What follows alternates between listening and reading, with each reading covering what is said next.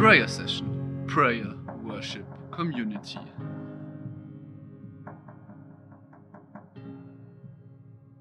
Was macht ein Vater eigentlich zu einem Vater? Ich weiß nicht, ob ihr euch die Frage schon mal gestellt habt. Von mir drei Vermutungen. Die erste Vermutung wäre ähm, der klassische VW Touran. Ich weiß nicht, ich glaube, jeder von euch kennt eine Familie, die so Auto fährt, der irgendwann mal für einen Dreier BMW eingetauscht wird. Schwarzhand. Zweite Vermutung, die klassische weiße Socke mit braune Sandalen. Haben wir Fotos. Oder ist es doch der ganz standesamtliche schwäbische Wohlstandsbauch? Ich weiß es nicht, ich bin mir nicht sicher, ob das irgendwie rankommt. Eine andere Vermutung wäre vielleicht, dass ein Vater eigentlich erst zum Vater wird durch seine Kinder. Letztes Mal haben wir was gehört über das Vaterherz Gottes von der Sonja, für jeden, der es noch gehört hat. Voll gerne nachholen, auf und Spotify könnt ihr euch den Vortrag mal anhören. Heute möchte ich über uns sprechen, über uns Kinder Gottes, was es eigentlich für uns bedeutet, über Sohnschaft sozusagen. Ich möchte gleich mal vorwegnehmen, bei Sohnschaft sind natürlich auch die Frau gemeint. Ähm, früher in der Bibel wurde nur oft das Bild äh, Sohn, Vater verwendet, äh, ist aber natürlich für uns alle gedacht. Genau. Ich möchte ein bisschen weiter ausholen am Anfang, um das Thema verstehen zu können. Und zwar bei der Bünde, die Gott im Alten Testament mit uns Menschen gemacht hat. Keine Angst, wenn es jetzt für jemand von euch nichts sagt oder ihr denkt, ach du Kacke, Bibel und noch nie was gehört davon. Gar nicht schlimm, ich sage kurz was dazu. Und zwar, das Ziel von der Bünde war eigentlich, einen Heilszustand zwischen Gott und uns Menschen zu garantieren. Also in Deutsch heute wird man wahrscheinlich sagen, es war so ein Deal auf Ehrenbruderbasis, weil im Prinzip hat sich eigentlich Gott uns Menschen gegenüber verpflichtet, sich äh, zu seinem Wort zu stehen und eigentlich alles, was ihr tun musstet, war ihm treu zu bleiben und ihm die Ehre zu erweisen. Heißt, ähm, eigentlich hat Gott für uns ein Versprechen gemacht. Der wichtigste Bund war damals, oder würde jetzt mal so sagen, äh, den Bund, den er mit Mose geschlossen hat, nämlich die zehn Gebote. Ich weiß nicht, die meisten von euch kennen es wahrscheinlich aus dem Religionsunterricht, ähm, als damals Mose auf Steintafeln die Gesetze von Gott gekriegt hat. Das nennen wir jetzt das alte Gesetz. Das wird heute im Vortrag noch öfters vorkommen, deswegen könnt ihr das so ein bisschen im Hinterkopf behalten. Nach Mose kam aber jemand, dessen Bund eine viel größere Folge hatte, vor allem für uns Menschen, und deshalb kommen wurde sogar äh, in einem anderen Bund, im Bund Davids vorher prophezeit. Jahrhunderte vorher wurde das schon gesagt. Und zwar war das das Kommen Jesu. Äh, die Menschen werden von ihm auf die Welt. Und darum geht es heute, nämlich um den neuen Bund, in dem wir gerade aktuell leben, was der eigentlich für uns bedeutet als, als Kinder Gottes. Dafür gibt es eine richtig gute Bibelstelle, nämlich Galater 4, 4 bis 7. Und anhand von der wollen wir uns das heute angucken. Ähm, lese einmal vor. Als aber die Zeit erfüllt war, sandte Gott seinen Sohn, geboren von einer Frau und dem Gesetz unterstellt, damit er die freikaufe, die unter dem Gesetz steht, und damit wir die Sohnschaft erlangen. Weil ihr aber Söhne seid, sandte Gott den Geist seines Sohnes in unsere Herzen. Den Geist, der ruft, aber Vater. Daher bist du nicht mehr Sklave, sondern Sohn. Bist du aber Sohn, dann auch Erbe. Erbe durch Gott. Also eigentlich echt eine starke Bibelstelle. Allerdings ist echt ziemlich viel Inhalt drin, deswegen würde ich sagen, wir das einfach Vers für Vers durch ähm, zusammen. Und zwar Vers 4, als auch die Zeit erfüllt war, sandte Gott seinen Sohn, geboren von einer Frau und dem Gesetz unterstellt. Also im Prinzip geht es eigentlich in dem Vers erstmal darum, ums Kommen Jesu. Weil, wenn, wenn man so drüber nachdenkt, am Sündefall hätte ja eigentlich Gott auch sofort Jesus schicken können. Er hätte sagen können, okay, Jesus kann mal gleich auf die Erde und klärt da alles. Allerdings hat es Gott nicht so gemacht. Warum hat er das so gemacht? Nach dem Sündefall hat sich die Menschen, wir Menschen, uns erstmal voll krass weit weg von ihm entfernt. Heißt, wenn das Vertrauen voll missbraucht ähm, und sind ja dann auch aus dem Garten Ede rausgefallen. Heißt, wir Menschen waren so weit weg von, von Gott, dass Gott uns erstmal langsam herantasten musste. Er konnte nicht sofort mit Jesus kommen, hat also ein riesen Fass aufmachen. Heißt, die Menschen mussten erstmal hingeführt werden. Als das dann alles machbar, als das Volk ready war, kam dann einmal Jesus, ähm, geboren von Maria, wissen glaube alle, und dem Gesetz unterstellt. Was heißt es, dem Gesetz unterstellt? Ich glaube, dass da einfach nochmal betonen wollte, dass Jesus echt ein ganz normaler Mensch war, wie du und ich. Auch er war ganz normal das Fleisch, hatte auch ganz normal geistige Angriffe, dem ging es auch mal schlecht. Und er musste sich aber auch ans Gesetz halten, das damals geherrscht hat. Ähm, wird da eben nochmal betont, um zu wissen, okay, der war echt quasi einer von uns. Aber warum kam Jesus auf die Welt? Das wird eigentlich voll gut mit dem fünften daraus beantwortet, damit er die freikaufe, die unter dem Gesetz stehen und damit wir die Sohnschaft erlangen. Heißt, Jesu Job auf der Welt, in einem Satz zusammengefasst, war eigentlich, Jesus kam, um uns vom Gesetz der Knechtschaft zu befreien. Warum Gesetz der Knechtschaft? Das war so im Alten Testament, ich weiß nicht, ob jemand von euch mal reinguckt hat, äh, da liest man manchmal von echt grausamen Geschichten, oder wo, wo man echt denkt, ey, was hat Gott da gemacht, so ein liebter Vater, wie kommt es, dass da sowas passiert ist? Das ist genau der Grund, weil damals musste Gott manchmal mit Zucht und Strafe die Menschen erst dazu bringen, dass sie überhaupt an ihn glauben können und überhaupt so leben können, wie es für sie am besten ist. Weil damals war noch nicht diese Reife da und dieses Verständnis, ähm, um das alles nachvollziehen zu können, was Gott da macht. Deswegen liest man da manchmal echt von harten Geschichten. Hm. Und deswegen heißt es auch Gesetz der Knechtschaft, weil die Menschen damals, die, die haben dann quasi manchmal ähm, voll die Zucht Gottes spüren müssen. Ähm, und das wollte Gott aber für uns nicht mehr. Und vor allem wussten die auch gar nicht, wie sie, wie sie Sühne leisten sollen. Heißt, sie mussten voll oft mit Brandopfer oder sowas Gott, den Allmächtiger, bitte, dass er ihnen die Sünder verzeiht. Und um das quasi umzukehren, kam aber Jesus. Um das Volk sieht in der Stelle war Matthäus 5, 38, ähm, das ist ein Ausschnitt aus dem, aus dem Alten Testament, da heißt ihr habt gehört, dass gesagt ist, Auge um Auge, Zahn um Zahn. Heißt ins Deutsche jetzt übersetzt, wenn ihr jemanden umbringt, dann ist es selbstverständlich, dass man, dass man mich natürlich auch umbringt. Also Auge um Auge, Zahn um Zahn. Und dann kam aber Jesus in diese Zeit rein, wo genau diese Gesetze haben. Und er sagt dann, ich aber sage euch, wenn dich jemand auf deine rechte Backe schlägt, dann biete die andere auch da. Heißt, Jesus war ein krasser Revolutionär in der Zeit, weil alle Menschen natürlich diese Denkweise kennen und dann kommt da plötzlich jemand und sagt, also wenn dir da jemand hinhaut, dann halt auch die andere Seite hin. Das war völlig unverständlich für die. Deswegen wurde Jesus natürlich auch manchmal verfolgt und letztendlich auch gekreuzigt, weil das für die Menschen unvorstellbar war. Aber was er da gebracht hat, war dieses Bild von Nächstenliebe, von bedingungsloser Vergebung für uns Menschen. Das heißt jetzt aber natürlich nicht, dass die zehn Gebote jetzt alle alte Zeiten sind und jetzt nicht mehr gelten, sondern Jesus hat die zehn Gebote sozusagen vollendet, sagt man, mit seinem Evangelium. Richtig oft greift er nochmal Dinge aus den zehn Gebote auf und, und korrigiert die sozusagen in die, in die derzeitige Zeit, in die heutige Zeit. Wichtig ist, dass die zehn Gebote von Gott uns ja nicht geschenkt ist, heißt quasi, er kontrolliert uns und das müssen wir machen, sonst mag er uns nicht mehr oder so, sondern Gott kennt dich, kennt mich, er kennt jeden von uns besser, als wir uns selber kennen und deswegen hat er uns diese Gebote geschenkt aus Liebe und durch Jesus manche Dinge noch angepasst, damit die auch heute noch stimmen. Ähm, weil er besser weiß, was für uns gut ist auf langfristige Zeit. Und genauso ist ihm natürlich auch das, das Wohl der Gesellschaft wichtig.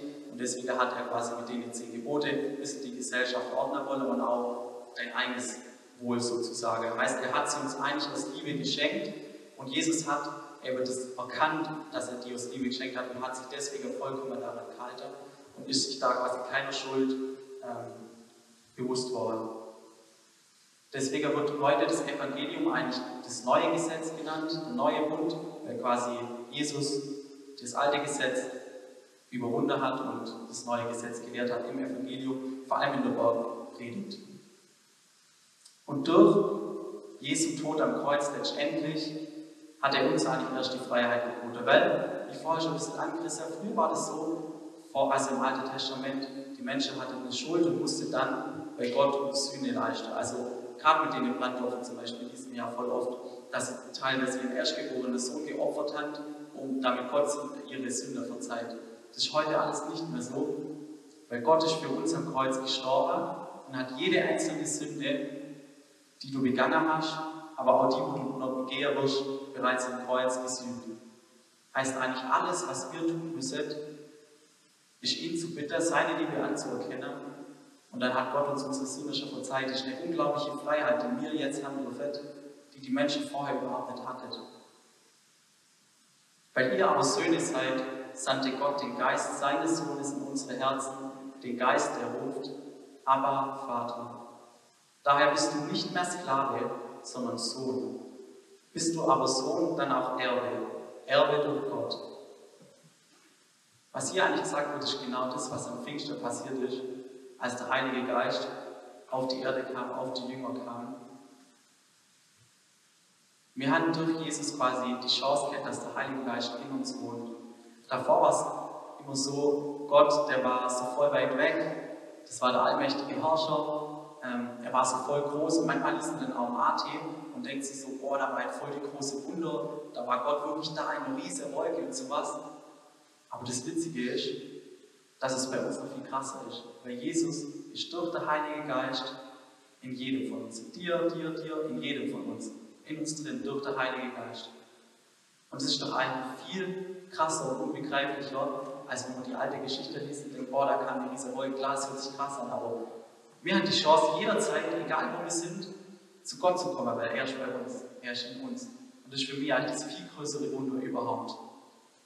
Dadurch hat uns Gott eben auch die Verantwortung gegeben, okay, ähm, wir dürfen ein bisschen freier sozusagen mit den Gesetzen umgehen, ähm, nach unserem Gewissen handeln und weil wir eben eine gewisse Reife durch den Heiligen Geist gekriegt haben. Daher sagt man auch teilweise äh, im Gottesdienst ja liebe Schwestern und Brüder, weil wir aber alle im Geiste vereint sind durch die Aussendung vom Heiligen Geist, weil wir alle Söhne und Töchter Gottes sind. Aber was heißt das jetzt für uns Menschen? Was heißt das für dich und mich? Hm, ganz konkret kann man sagen, vorher war die Menschen Sklave des Gesetzes, heute sind wir Kinder Gottes. Und Sklave zum Beispiel, der muss dem Herrn gehorchen. Der muss tun, was der Herr sagt. Ein Kind Gottes aber, das tut voll gern, was, das, was der Papa sagt. Weil es weiß, es freut sich, wenn der Papa stolz ist und möchte dem Vater gefallen. Genauso der Sklave, der hat keine Entscheidungsfreiheit, weil der muss, wie gesagt, tun, was der Vater sagt. Ein Sohn aber, der hat Freiheit, der kann selber entscheiden, okay, nee, ich würde jetzt gar lieber das machen. Und dann verstoßt ihn der Vater deswegen nicht, sondern sagt, okay, wenn du es besser weißt, dann mach so, aber wir haben die Entscheidungsfreiheit. Genauso der Sklave, der hat Angst vor dem. Das ist auch noch voll oft die Gottesbilder von früher, wo total von Angst geprägt war. Also, boah, wenn ich das jetzt nicht mache, dann, dann kommt bestimmt Gott mit seiner strafenden Hand und bestraft ihn dafür.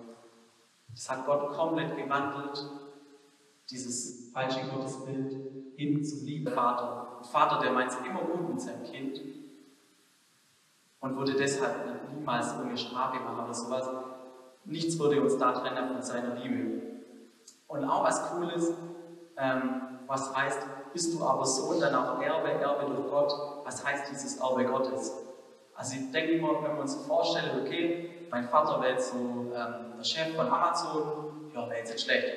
Hat viel Geld, hat viel Macht, viel Einfluss, wird jetzt niemand Nein dazu sagen. Jetzt stellt euch aber mal vor, euer Vater, der hat alles hier gemacht. Der hätte das ganze Geld der ganzen Welt würde ihm gehören, jedes Haus, jede Aktie, alles würde ihm gehören. Und alles, was wir dafür tun müssen, um in diese Erbschaft zu kommen, ist seine Liebe anzunehmen, ihm unsere Hand entgegenzustrecken, seine Hand zu fassen und mit ihm unser Leben zu gehen. Und genau so ist es. Jesus, der wünscht nur das Beste für uns, unser Gott Vater. Wir müssen nur seine Liebe annehmen und seine Vergebung annehmen. Finde ich, find ich einfach immer wieder unbegreiflich. Aber trotzdem sind wir immer wieder in so einer Unfreiheit. Mir selber geht es aus, ich weiß nicht, die können auch mal drüber nachdenken, so, vor allem nachher in der Anbetung. Wo sind bei euch persönlich so Momente, wo ihr morgen, boah, eigentlich würde jetzt voll anders handeln, eigentlich würde jetzt voll anders denken, aber es geht irgendwie nicht. Irgendwas, irgendwas hindert mich daran. Keine Ahnung, wenn ich jetzt dran denke, manchmal, wenn man so auf Insta ist oder sowas und man scrollt runter, dann kommt man sofort in so Vergleiche und dann so, boah, guck mal, wo darf der jetzt später sein, muss hier sein, oder boah, wie sieht der denn aus, wie sieht die aus, so sofort in dieses Urteil rein. Oder Wenn man merkt, boah, irgendwie kann ich, kann ich jemandem nicht vertrauen, also der meint es eh gut mit mir, dem vertraue ich jetzt lieber nicht. Oder ich vertraue lieber, lieber niemand mehr, bevor mir jemand verletzt. Auch voll oft so ein. Oder, oder Angst, die uns so oft hindert, bei, bei kleinen Dingen. Im Supermarkt oder so ist eine Bedienung an, den traue mir jetzt nicht zu fragen, was Shampoo ist. Was denkt der dann? Oder, oder mal neue Dinge auszuprobieren. So oft hindert uns, uns eine Angst in uns, wo man manchmal gar nicht zurückverfolgen kann, wo soll die denn herkommen? So, was ist das überhaupt? Was hindert mich daran? Oder die Angst, zu kurz zu kommen. Ich kaufe lieber alles immer sofort am ersten Tag und dreimal so viel Corona-Klopapier, weil ich weiß ja nicht, die könnte ja zu kurz kommen. Was mache ich, wenn ihr, wenn ihr nichts mehr habt? Ihr habt niemanden mehr, der mich versorgt. So viel in unserer, in unserer Welt habe ich das Gefühl, ist mit Leid, Eifersucht, Hass, weil wir diese Kindschaft von Gott nicht annehmen können. Dass mir echt jeder einzelne von uns einen Vater hat, der es wirklich gut mit uns meint und der, der schon sieht, was wir brauchen und der uns auch versorgt.